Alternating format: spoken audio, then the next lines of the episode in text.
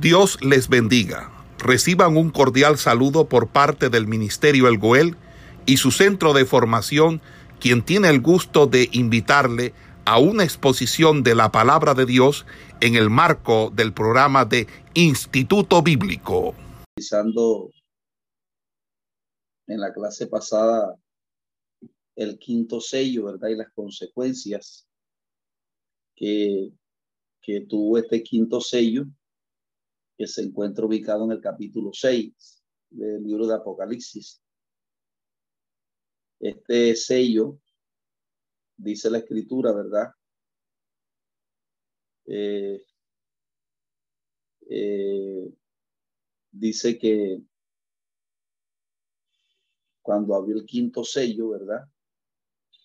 Eh, las consecuencias que trajo las estuvimos analizando allí en el, en el, perdón, el quinto sellos, ubicado en el capítulo 6, 9, dice la escritura que, que este sello estuvimos analizando allí las almas que claman debajo del altar y que habían sido muertos por causa del testimonio del que tenían,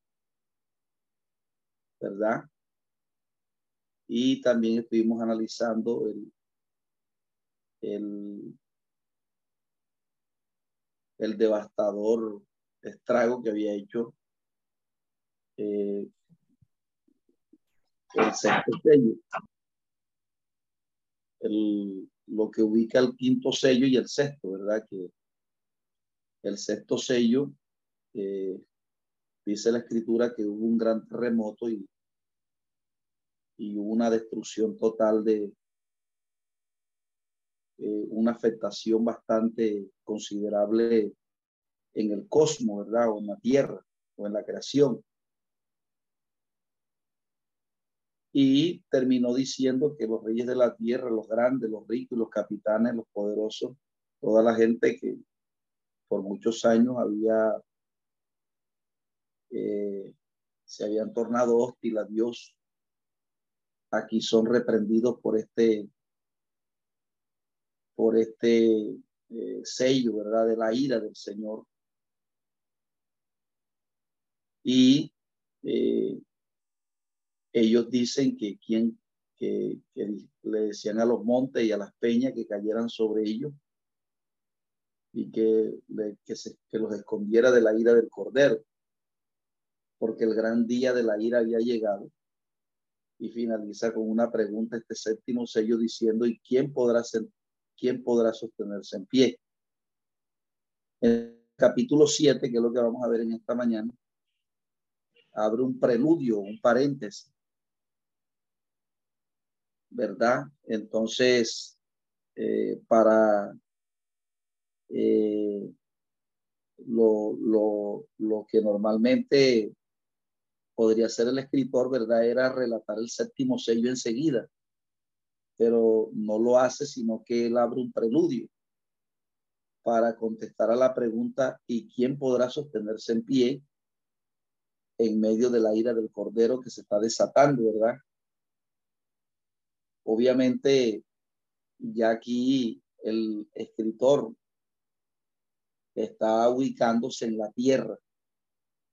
Recuerde que los capítulos 4 y 5 se ubican en el cielo, donde Juan se le permite ver eh, todo lo que estaba en el cielo y ahora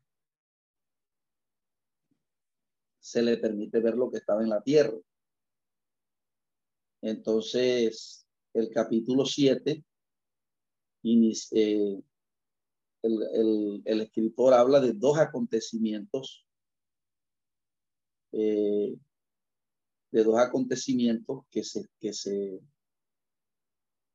acontecimientos que, que se le va a permitir ver. Entonces dice, después de esto vi a cuatro ángeles en pie sobre los cuatro ángulos de la tierra, que detenían a los cuatro vientos de la tierra, para que no soplase viento alguno sobre la tierra, ni sobre el mar, ni sobre ningún árbol.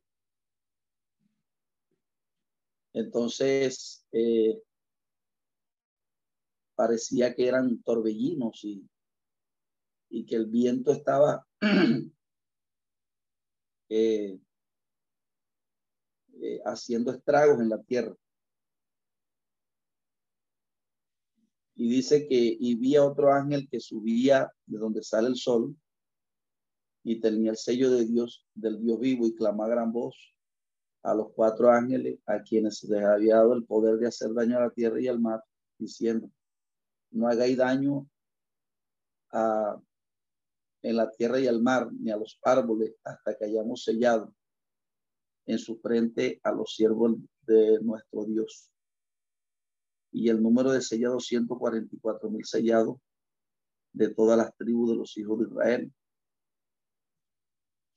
Entonces ahí comienza a describir la, las, las 12 tribus, ¿verdad? Eh, la única que no se menciona es Dan allí, de la, de la, de la tribu de Judá, 12 mil sellados, de la tribu de Rubén, 12 mil sellados, de la tribu de Gad, 12 mil sellados, de la tribu de Aser, 12 mil sellados, de la tribu de Netalí, 12 mil sellados, de la tribu de Manasés, 12 mil sellados, de la tribu de Simeón, 12 mil sellados, y de la tribu de 12 mil sellados, de la tribu de Zabulón, 12 mil sellados, y de la tribu de José, 12 mil sellados, de la tribu de, Benjamín, 12 mil sellados. Ah, no, no, se menciona a Adán, ¿verdad? Que era uno de los hijos de Jacob. Y algunos dicen que porque como fue Dan quien terminó metiendo la apostasía, ¿verdad? Según lo que explica Jueces capítulo 8 y lo que, y lo que describe eh, Primera de Reyes 12, donde es Dan los que primero apoyan la rebelión de Jeroboam para construir un culto y así iniciar la apostasía en Israel.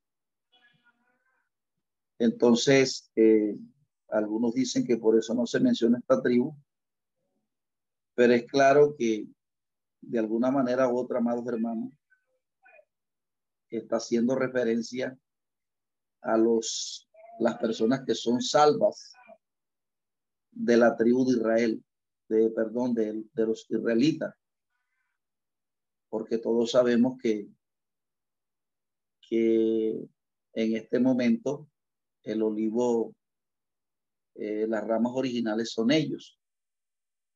Entonces, en la gran tribulación, Dios eh, salvará a los, a los israelitas también.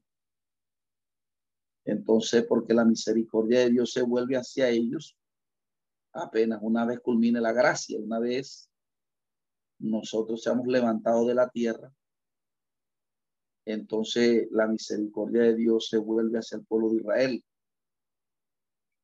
Entonces, él eh, está hablando de, los, de los que serían salvos de, de las naciones de Israel. Entonces se menciona los cuatro puntos cardinales de la tierra.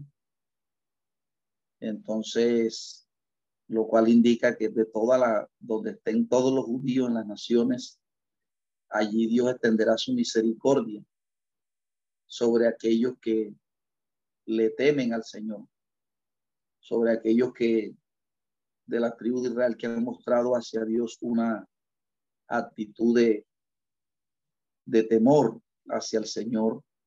Entonces esas personas también serán libradas en ese, en ese juicio que se está eh, desatando en ese, en ese periodo. Luego la, la, segunda multitud que se le va a mostrar a Juan, eh, después dice de la multitud de ropas blancas. Después de esto miré y he aquí una gran multitud, la cual nadie podía contar, de todas las naciones, pueblos, tribus y lenguas que estaban delante del trono en la presencia del Cordero entonces ahora Juan eh, va a ubicar, ¿verdad? Eh, su mirada en el cielo. Ahora Juan se le permite el escenario ahora aquí, es el cielo, esta segunda visión que tiene. Y dice, en la presencia del Cordero vestido de ropas blancas y con palmas en las manos. Y, y clamaban a gran voz diciendo, la salvación pertenece a nuestro Dios que está sentado en el trono y el Cordero. Y todos los ángeles estaban en pie alrededor del trono y de los ancianos de los cuatro seres vivientes y se postraron sobre su rostro delante del trono y adoraron a Dios, diciendo, la bendición y la gloria y la sabiduría y la acción de gracias y honra el poder de la naturaleza sean de nuestro Dios por los siglos de los siglos. Amén. Entonces uno de los ancianos me habló diciendo, estos que están vestidos con ropa blanca, ¿quiénes son? ¿Y de dónde han venido? Yo le dije, Señor, tú lo sabes. Y él me dijo, estos son los que han salido de la gran tribulación y han lavado sus ropas y las han emblanquecido en la sangre del cordero. Por esto están delante del trono de Dios y le sirven día y noche en su templo y el que está sentado sobre el trono extenderá su tabernáculo sobre ellos. Ya no tendrán hambre ni sed, y el sol no caerá sobre ellos ni calor alguno, porque el cordero que está en medio del trono los pastoreará y los guiará a fuentes de agua. Y Dios enjugará toda lágrima de los ojos de ellos. Eh, este segundo, eh, este segundo análisis que hace Juan, lo que se le muestra, está hablando de que se le permite ver una multitud en el cielo. Ese que dice, después esto miré aquí una gran multitud, la cual nadie podía contar, de entre todas las naciones, tribus y lenguas, que estaban delante del trono y en la presencia del Cordero, vestida de ropas blancas y con palmas en las manos. Esta multitud eh, eh, nos habla a nosotros de, de cómo Juan, ¿verdad? Ve la iglesia eh, delante del trono de Dios. Eh, algunos han dicho que esta multitud eh, hace referencia o es el pasaje que toman para, para decir que la iglesia pasará por la gran tribulación. Y algunos dicen que la iglesia se queda y será arrebatada a mitad de la gran tribulación porque Juan ve la expresión que dice, estos son los que han salido de la gran tribulación. Entonces, eh, aquí eh, malinterpretan esa expresión salidos.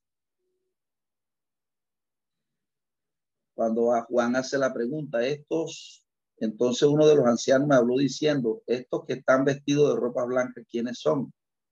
¿Y de dónde han venido? Yo le dije, Señor, tú lo sabes. Y él me dijo, estos son los que han salido de la gran tribulación. Entonces algunos eh, eh, interpretan esto como si la iglesia fuera arrebatada a mitad de la gran tribulación.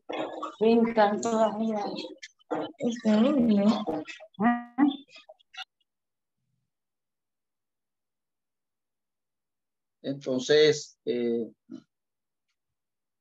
eh, se interpreta como si la expresión salidos eh, fuera como si salieran literalmente de, del periodo de la gran tribulación. Entonces, por eso algunos dicen que la iglesia será arrebatada a mitad de la gran tribulación, porque ellos consideran que esta expresión, los salidos de la gran tribulación, fueron los que fueron sacados literalmente de la gran tribulación.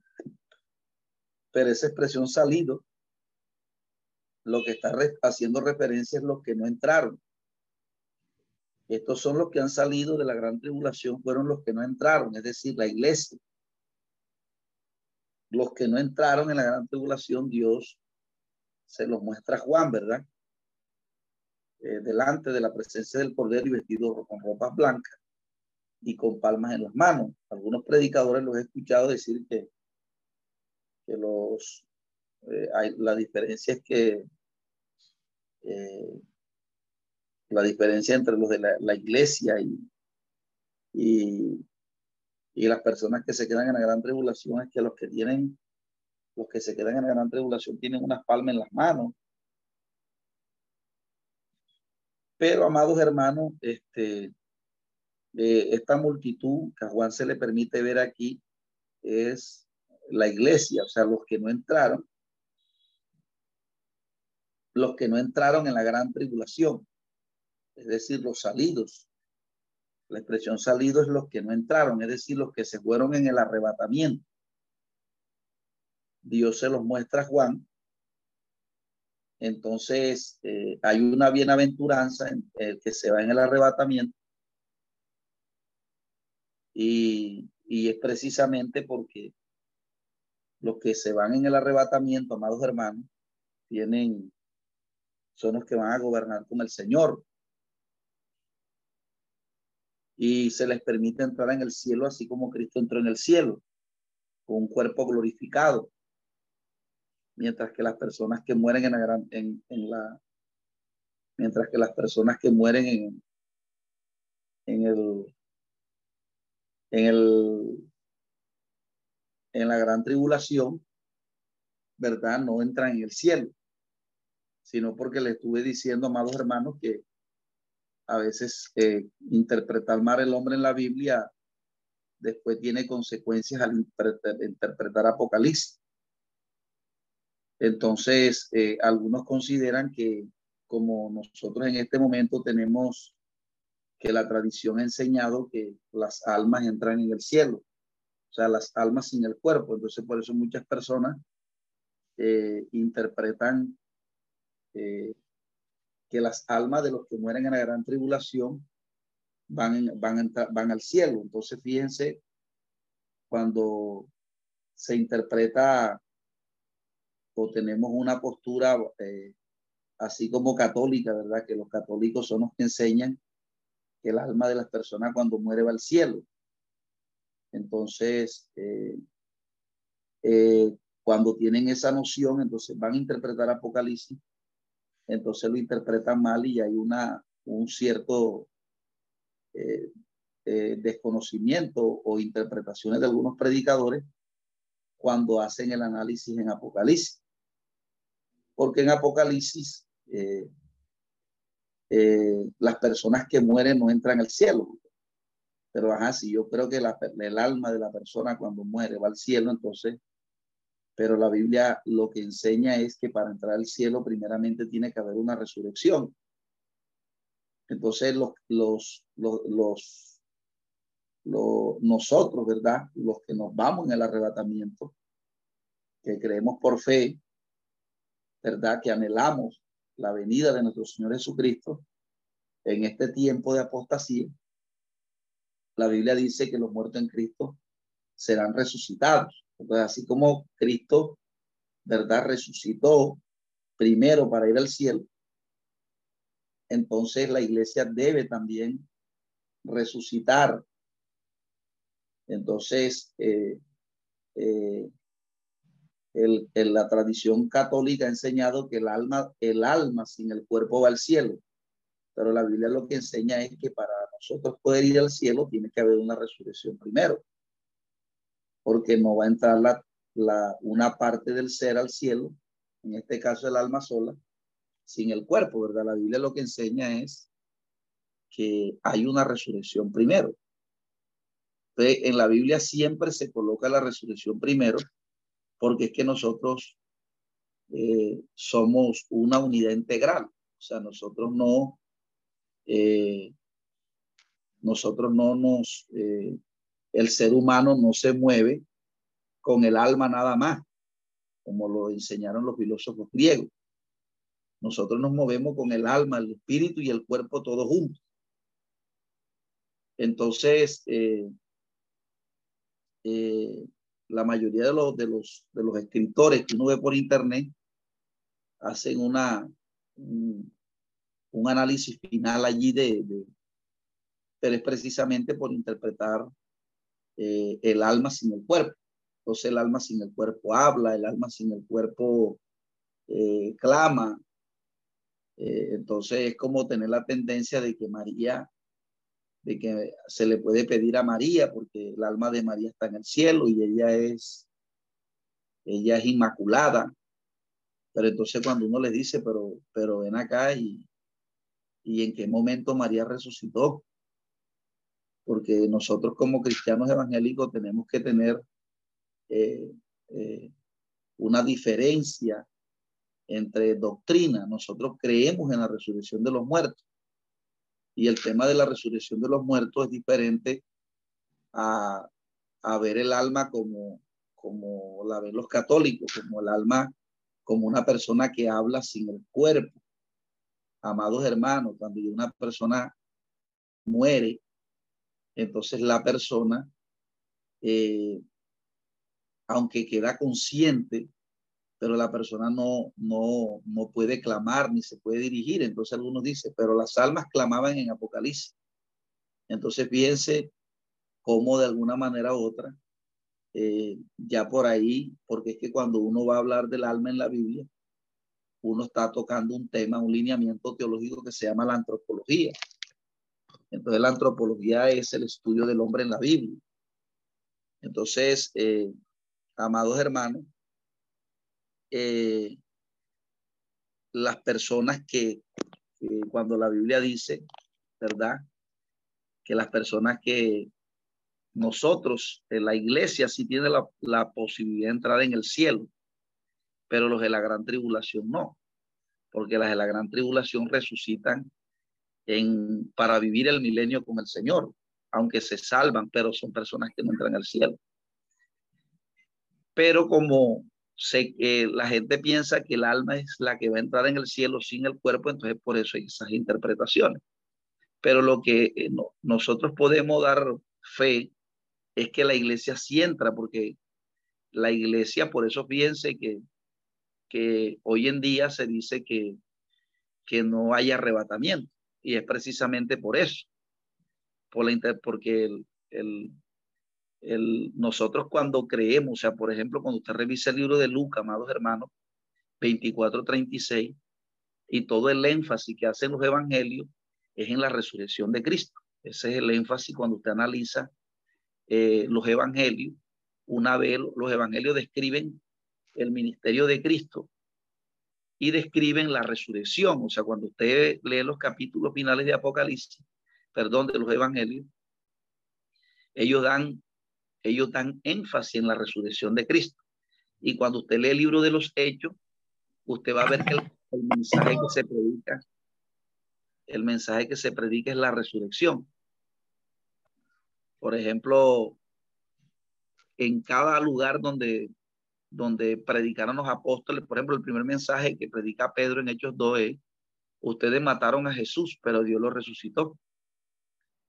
Entonces, eh, nuestro tema que nosotros debemos eh, volver a predicar es la resurrección, porque mire, nosotros estamos eh, helenizados o enseñados por la filosofía griega, hasta tal punto que las personas cuando usted les predica, por ejemplo, la música secular, enseña dos posturas. Una que cuando la persona muere no va a existir más. Entonces, eh, por eso hay que comer y beber y, gozarse la vida porque mañana moriremos y esa postura enseña de que ya no hay más, no hay más vida después de la muerte. Entonces, esa es la, la, la propaganda o la enseñanza que se está dando, colocando a través de la música, a través de las películas, a través de los medios que son utilizados para Satanás, para llevar una enseñanza. Entonces, esa enseñanza enseña que después de la muerte no hay más nada, que hay que entregarse a los placeres en esta vida porque ya después de ella no hay más nada. Entonces usted llega a predicarle, mira, hay una resurrección de muertos. Hay una resurrección de muertos porque eh, la prueba es que Cristo resucitó. Jesús levantó a Lázaro de la muerte, no va a mostrar poder tanto era para confirmar la tesis y la resurrección de los muertos. Entonces, cuando tú mueres, tú vas a resucitar. Y puede que tú te violentes la justicia aquí en la tierra, pero tú vas a resucitar y, y te vas a poner un juicio. La Biblia dice que unos resucitarán para vida eterna y otros para condenación.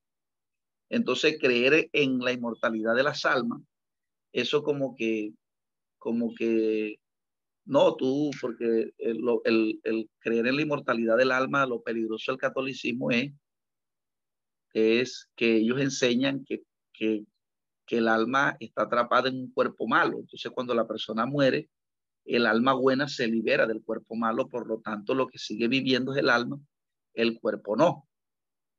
Entonces, eh, eh, eh, la Biblia lo que expresa claramente es que la iglesia sí tiene la potestad de entrar en el, en el, en el arrebatamiento, porque antes del arrebatamiento hay una primera resurrección, ¿verdad? Aunque la Biblia no llama primera resurrección a, a, cuando somos arrebatados, sino que apunta a primera resurrección a los que se, a los que resucitan, eh, los que los que se salvan por causa del, del martirio de, Apocalipsis, porque los de la gran tribulación sí se salvan, pero no van al cielo, ellos, ellos reinarán con Cristo.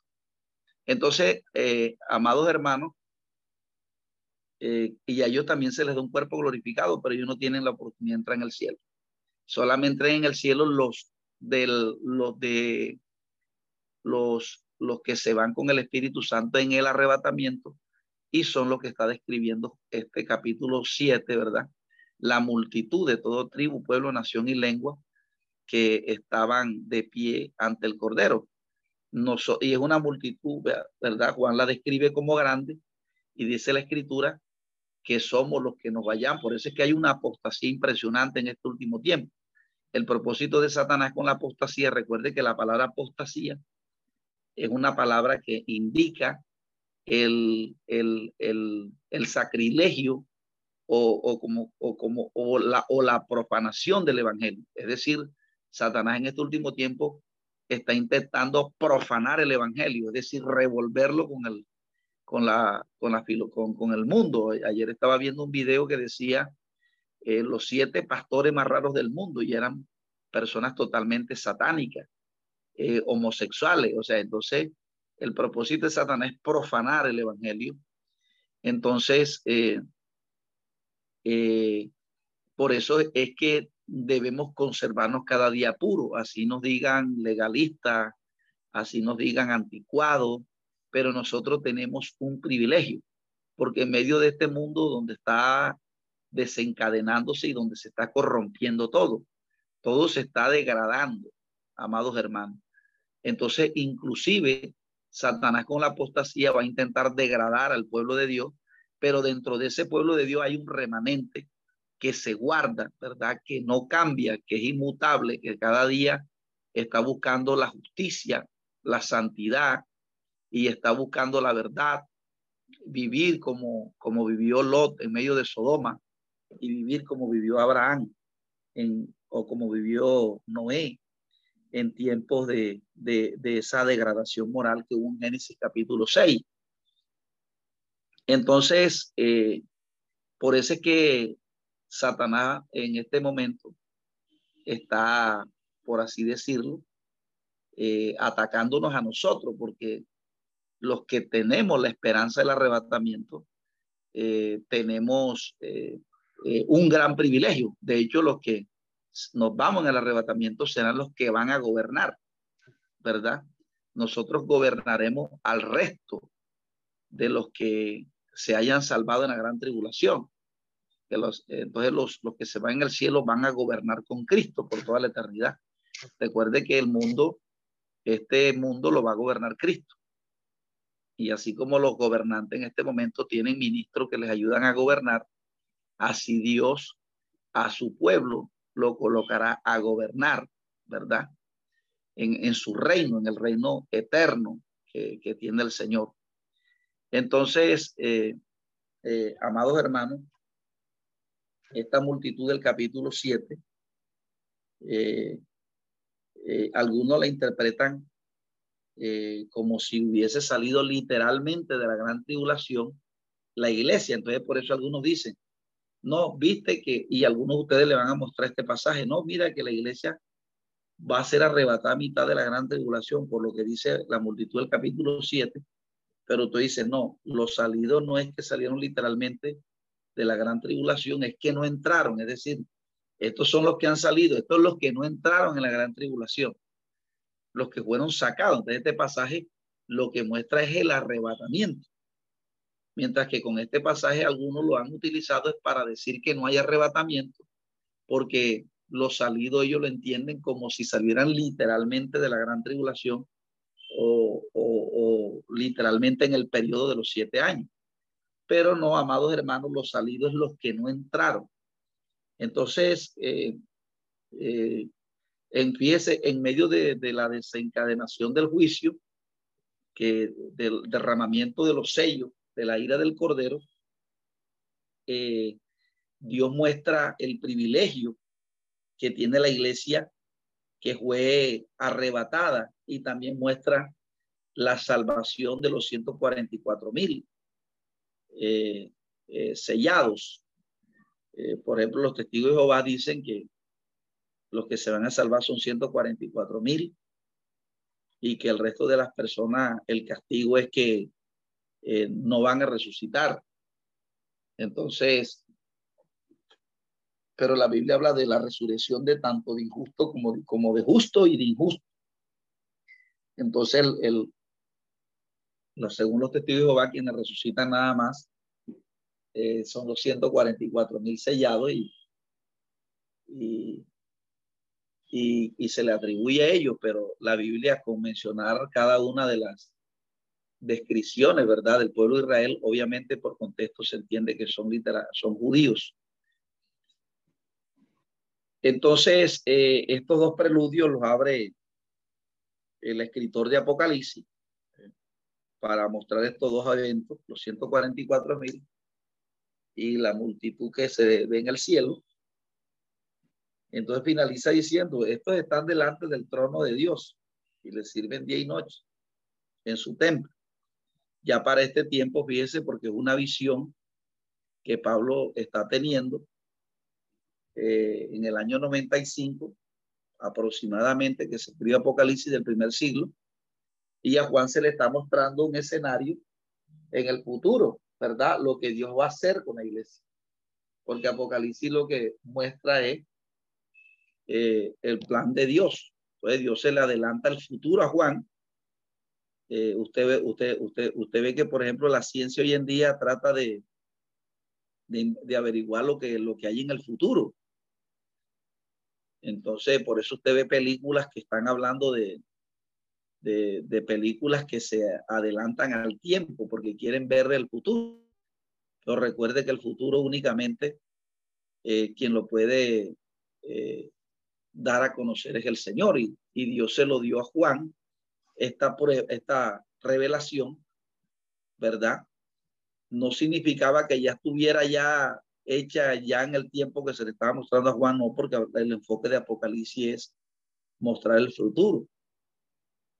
Entonces, eh, eh, dice, por esto están delante del trono de Dios y le sirven día y noche en su templo. Y el que está sentado sobre el trono extenderá el tabernáculo sobre ellos. No tengan hambre ni sed, ni sol no caerá más sobre ellos, ni calor alguno, porque el cordero que está en medio del trono los pastoreará y los guiará a fuentes de agua vida. Y Dios jugará toda lágrima de los ojos de ellos.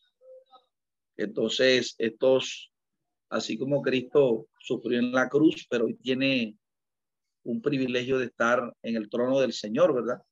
En el cielo, así la iglesia, la iglesia por eso es que nosotros vivimos tribulaciones, vivimos momentos difíciles en el mundo, en la vida. Porque obviamente así como Cristo sufrió, pero hoy goza, ¿verdad? De, de, ese gobierno, porque la palabra trono lo que indica es el gobierno, que así como los romanos tenían un trono para gobernar, ahora Cristo, el que sufrió en la cruz, tiene ese gobierno, tiene ese trono o está alrededor del trono, que indica que tiene una autoridad delegada de parte del Padre y eh, esa él, él no está reinando solo, él no, él, él, no está, eh, no se le ha dado ese, esa patria potestad, ¿verdad? A él solo, sino al resultado de lo que hizo en la cruz. Es decir, eh, nosotros también tenemos esa misma, ese mismo privilegio, pero antes tendremos aflicciones. Por eso la Biblia dice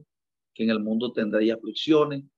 Por eso dice aquí que Dios jugará toda lágrima. ¿Por qué? Porque eh, su pueblo ha sido sufrido. Pues el pueblo que va a ser arrebatado eh, va a vivir tribulación. Entonces dice, cuando abrió el séptimo sello, se hizo silencio en el cielo como por media hora y vi a los siete ángeles que estaban de pie ante Dios y se le dieron siete trompetas. Entonces, el séptimo sello, ¿verdad? Lo que introduce es los juicios que vienen a continuación. Entonces, este último sello lo que hace es introducir, ¿verdad? El, los otros sellos que se van a desencadenar. Lo, o la, porque los juicios aquí son progresivos. Algunos dicen ya que lo que está aconteciendo ahorita mismo ya son los sellos, las trompetas, pero eso todavía no es así, amados hermanos. Eh, eh, he escuchado las redes sociales hoy en día eh, están enseñando una cantidad de cosas absurdas. De que lo que está pasando actualmente ya son los sellos y las trompetas, lo que está pasando. Pero evidentemente no es así. Eh, entonces dice que cuando se abrió el séptimo sello, se hizo silencio en el cielo como de media hora y vi a los siete ángeles que estaban en pie ante Dios y se le dieron siete trompetas. Eh, entonces fíjense que el séptimo sello lo que apertura es el desencadenamiento, el, o que desencadena las trompetas ahora. Y con las trompetas vienen juicios más terribles. Dice, vino otro ángel y se paró en el altar con un incensario de oro y se le dio mucho incienso para añadirlo a las oraciones de todos los santos sobre el altar de oro que están delante del trono. Y de la mano del ángel subió a la presencia de Dios el humo del incienso con las oraciones de los santos.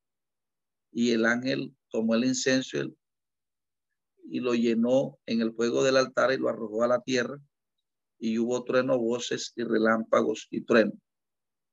Entonces, eh, fíjese que eh, es tanto el juicio del el, desencadenamiento de esa gran ira, ¿verdad?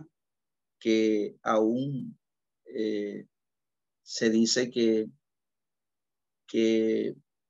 los ángeles dice que separaron el pie con un incensario de oro y se le dice y se le dio mucho incienso para, añadirlo a las oraciones de los santos sobre el altar de oro que están delante del trono.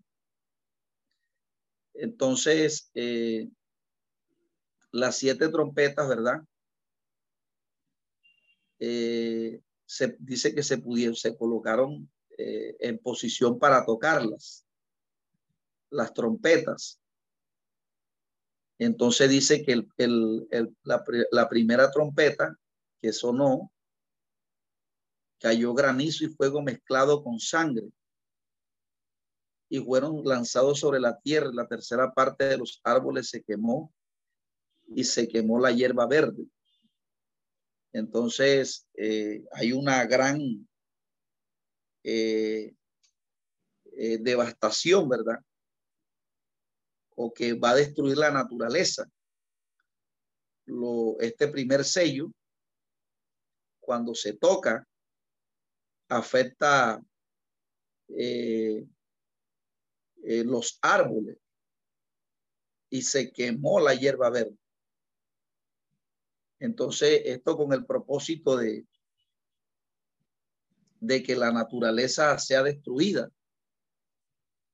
Algunos eh, han dicho, ¿verdad? Que, que, o la filosofía que hoy se está eh, enseñando a las generaciones es que la es que la tierra como tal la, o la, es decir, le hablan de la madre tierra. Entonces, eh, entonces, eh, Dios está aquí eh, la tierra, ¿verdad? O, los árboles, o, o todos está siendo quemado en esta, en esta, con el propósito de Dios mostrar, ¿verdad? Que por encima de la naturaleza hay un Dios que la controla, no como eh, se está planteando hoy que Dios, que es la madre naturaleza, o que la gente está colocando una total eh, eh, culto a la creación. Entonces, eh, eh, el, segundo ángel dice que tocó la otra trompeta y dice, y, y como una gran montaña ardiendo en fuego fue precipitada en el mar y la tercera parte del mar se convirtió en sangre y murieron la tercera parte de los seres vivientes que estaban en el mar y la tercera parte de la nave destruida. Entonces, eh, fíjense cómo eh, esta, estos juicios se, se desencadenan sobre la naturaleza. O es la naturaleza la que es afectada y a lo que, y si es afectada la naturaleza, entonces también los hombres, ¿verdad? serán, obviamente este juicio eh, también eh, afectará a los hombres. Y murió la tercera parte de los seres vivientes que están en el mar y la tercera parte de las naves fueron destruidas. El tercer ángel tocó la trompeta y también cayó del cielo una gran estrella ardiendo como una antorcha y cayó sobre la tercera parte de los ríos y sobre las fuentes de agua. Entonces, y el nombre de la estrella es Ajenjo. Entonces, nosotros sabemos que, que y, dice que el Ajenjo, la tercera parte de las aguas se convirtió en Ajenjo y muchos hombres murieron a causa de las aguas porque se hicieron amargas. Entonces, piense cómo eh, estos juicios son contra la naturaleza con el propósito, todos estos juicios tienen el propósito que el hombre reconozca a una autoridad sobre encima de la creación, porque ellos ven la creación como Dios, pero al Dios trastocar la naturaleza, está mostrando a los hombres que por encima de la naturaleza hay un Dios que la controla y es a él que se debe recibir o que debe o que merece total, eh, que merece total reconocimiento. Entonces, esta afectación de la naturaleza, obviamente, directamente, le está es perjudicando a los hombres que están en la tierra, porque ya desde, desde que usted comienza a analizar toda esta generación, por eso es que el Evangelio hay que predicarlo, porque eh, eh, las personas en este tiempo están escribiendo a la, a la tesis de la, de la de que no hay un Dios personal, sino que Dios es la tierra, Dios es la naturaleza. Estaba viendo un video ahí de, de, de una filosofía que presenta eh, una de la filosofía que presenta este señor este, eh, eh, bueno, se me escapa el nombre siempre. Entonces, eh, entonces hoy en día en las universidades se está enseñando, se está metiendo la enseñanza de que no existe un Dios personal como lo creen los cristianos. De, hecho, el presidente que nosotros tenemos de turno cree en ese Dios.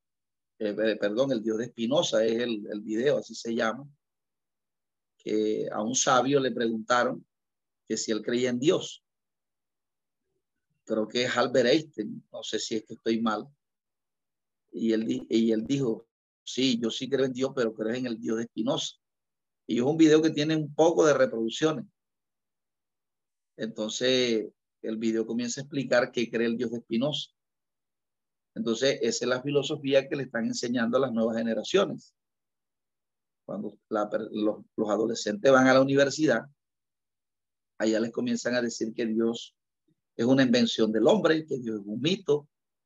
Entonces, eh, esto con el propósito de quitarle la idea a los hombres de que hay un Dios personal por encima de la creación que va a llamar a juicio y que va a llamar a un rendir de cuenta a todas las acciones que hicieron los hombres en la tierra. Entonces, si se le mete el Dios de el Dios de Espinosa, como lo dice el video, y la los cristianos dirán, no, pero ¿para qué de pronto predicar filosofía a veces? Pero fíjese que de pronto la generación de pastores del pasado no ven importancia en esto, pero eh, ese es un tema que lo tiene bien claro la juventud de este tiempo. Usted le pregunta a un joven hoy en día si sabe del Dios de Espinosa y ellos le van a decir que sí, porque esa es la enseñanza que se le está proliferando y metiendo. Entonces, ese, ese Dios de Espinosa rinde culto a la naturaleza. Por eso el, presidente que nosotros tenemos de turno es un presidente que cree en este Dios. Por eso él habla de no contaminar la tierra, de no sacarle petróleo, de no, eh, de no, de no explotarla, porque él considera a la tierra como, como un dios. Entonces él retrotrae la filosofía eh, budista. Y lo dijo en campaña, lo dijo en campaña, pero de pronto las personas que votaron por él, inclusive cristianos, no se daban cuenta de la manera como él hablaba. Él hablaba de un Dios inmanente. No, porque la paz es inmanente y no trascendente. Lo, lo escuché en una campaña, en una campaña que hizo creo que en Barranquilla, no son de Entonces me di cuenta de la, entonces, del racionalismo, el racionalismo que, que traen los izquierdistas y esto va a traer una total persecución para el pueblo del Señor. Entonces, estos juicios que se desencadenan aquí es para Dios, ¿verdad? Hacerle entender, porque esta filosofía, hermano, se va a enseñar. Mire, esta filosofía es la que se le está enseñando a las nuevas generaciones. El Dios de Espinosa y como la persona eh, que a veces el, eh, por eso es necesario de pronto traer a nuestros hijos primero a, los centros de formación y entrenar de tiempo. Porque como pisa en la universidad, las personas pueden salir siendo es atea de esos lugares. Eh, entonces, bueno, mis amados hermanos, ya son las nueve y uno. Vamos a dejarlo por aquí en el día de hoy. Y ya entramos con el juicio de las trompetas, ¿verdad? Esperamos que este estudio haya sido de bendición para su vida y ministerio. A Dios sea la gloria. Este es el Ministerio El Goel, vidas transformadas para cumplir el propósito de Dios.